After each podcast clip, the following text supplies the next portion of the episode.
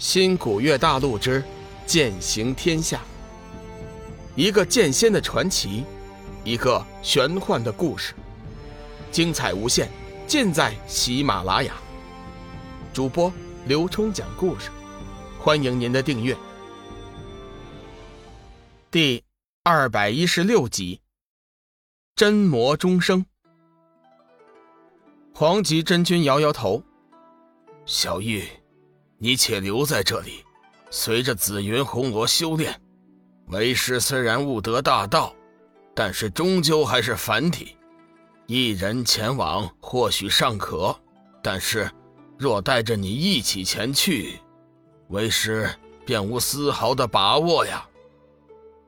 黄极真君说的倒是真话，想那弱水之边，大罗上仙都需小心，更别说他一个初窥天道的准仙了。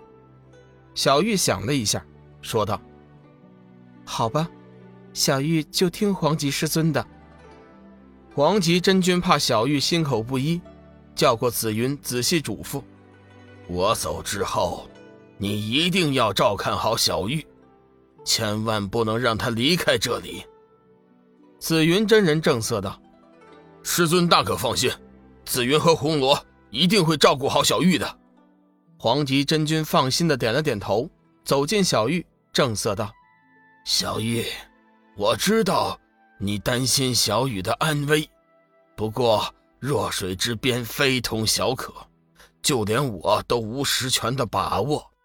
我走之后，你一定要跟随着紫云好好的修炼，切不可偷偷跟来。”小玉脸色微微一红，没想到。黄极真君竟然知道他心中所想，黄极师尊，我，哎，小玉，你别说了，你的心思，师尊明白。不过这次你必须得听为师的，否则只会把事情越搞越杂。小玉见状，只好断了偷偷前去的念头，正色道：“黄极师尊，小玉受教了，我答应你。”安心的留下来修炼，黄极真君满意的点了点头，嗯，这就对了。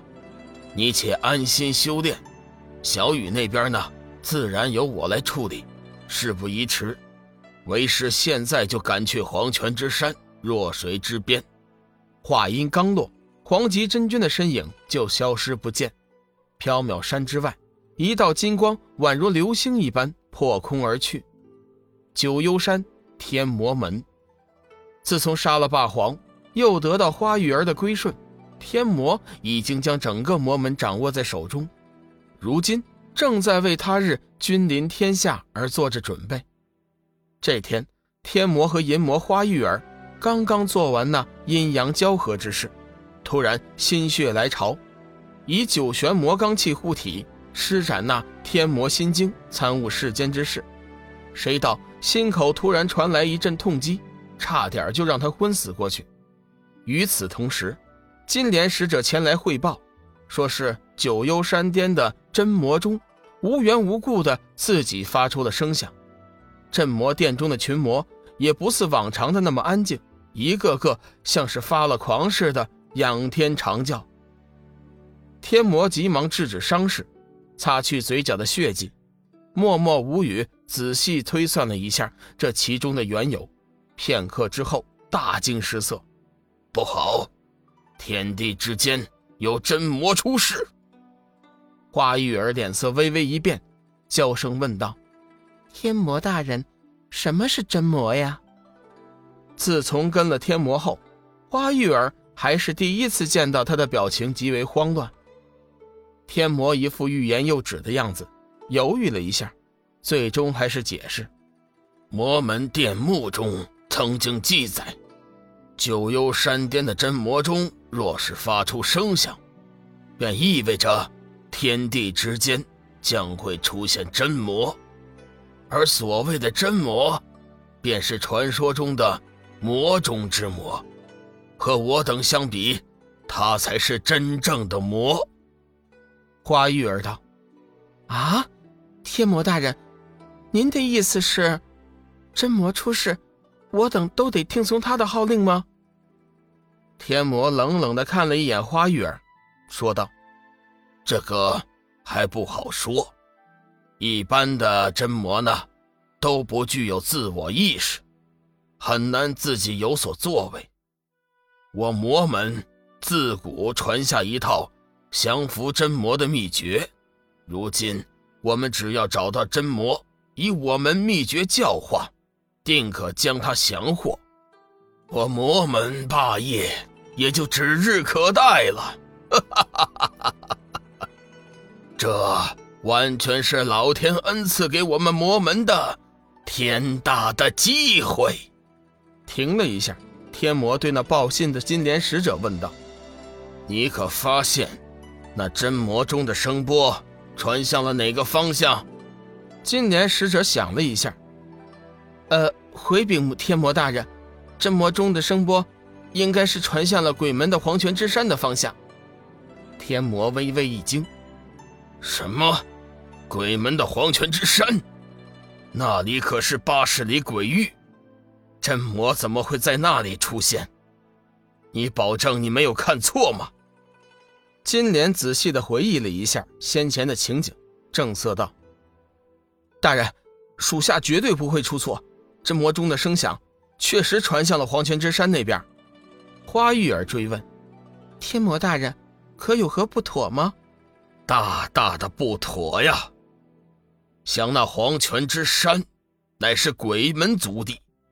如果真魔确实在那儿，我们怎可前去拿人呢？”“ 区区鬼门有何担心呢？只需大人率领魔门精英一起前往。如果鬼门胆敢阻拦，”就正好将其灭了，也省得日后做我们的绊脚石了。魔门一统，花玉儿作为天魔的拼父，可谓是一人之下，万万人之上，无形中口气也变得大发起来，全然忘记了那鬼门也不是好惹的。天魔见到花玉儿得意忘形，微微动怒：“你以为鬼门就容易对付吗？前次结盟。”天魔观察吴天那小子一身修为，竟然不在天魔之下，再加上那老不死的索命菩萨，真要翻脸动手，魔门未必就能讨得了好。